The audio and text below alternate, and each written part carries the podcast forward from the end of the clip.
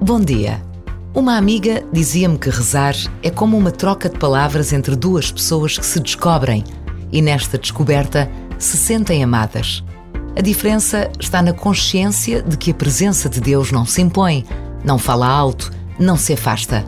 Está sempre aqui, ao nosso lado, disponível para o pouco ou o muito que lhe queiramos dar.